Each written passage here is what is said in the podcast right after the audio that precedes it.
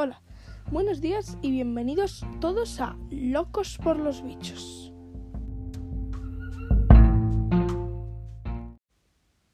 En el episodio de hoy voy a hablar de los osos. Esos grandes animales, muy peludos y con grandes pezuños. Son omnívoros, excepto el oso panda, bueno, en su gran mayoría, también hay otros herbívoros. La verdad es que son muy bonitos. La mayoría tienen una hibernación en el invierno para no tener que soportar sus eh, altas o sus bajas temperaturas. Los tres más conocidos eh, son el pardo, el polar y el panda, porque no lo sé, pero son los más conocidos. Pero hay muchos más. Y por todo el mundo, excepto en el Polo Sur y en África. Está ocho en concreto. Polar, pardo, el oso negro americano, el oso negro asiático, oso andino de anteojos, oso bezudo y oso malayo. También el panda gigante. Aunque hay muchas subespecies como el grizzly, el kodiak y otros muchos más. El oso más grande del mundo es un polar de 998 kilogramos, casi una tonelada algo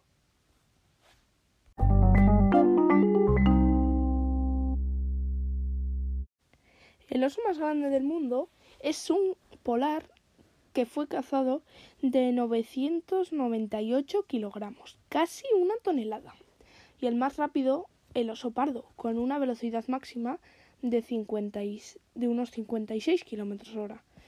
El mejor oso nadando es el polar y el oso que mejor escala es el negro americano.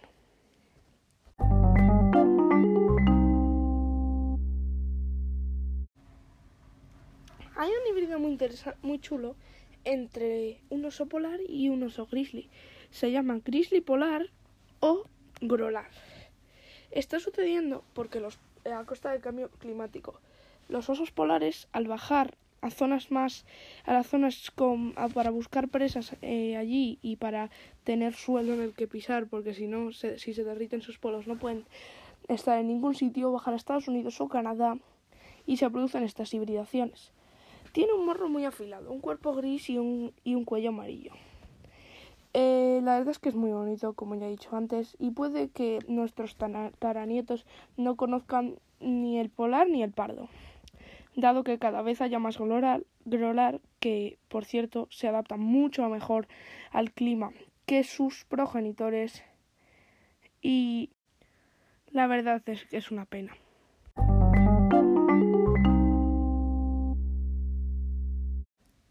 Bueno, y no quería irme sin hablaros de los osos prehistóricos.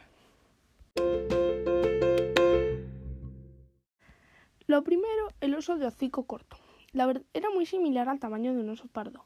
Su pariente más cercano es el oso de anteajos suramericano.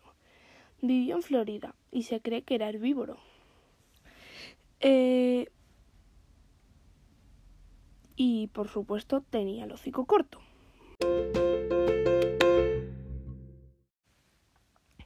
Panda gigante enano. Es un poco contradictorio, pero se llama así. Vivía en las tierras bajas del sur de China. Em, a diferencia del oso panda actual, que vive en, bosques más aislados por el crecimiento de la población en China. Eh, se cree que comía bambú como el, oso, panda actual.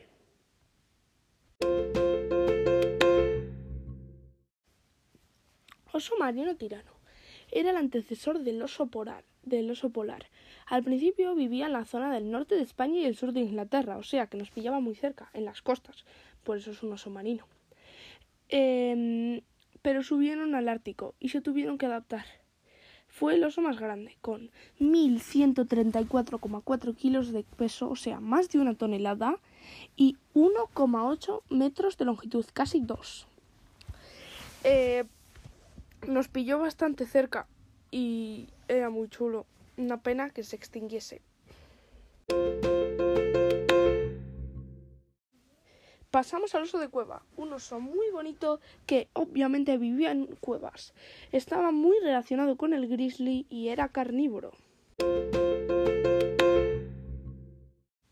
Y por último, pero no por ello menos importante, quería hablaros del género Colponomos. Unos osos marinos omnívoros muy interesantes, que obviamente vivían en el mar, tenían unas patas adaptadas para nadar y eran muy chulos.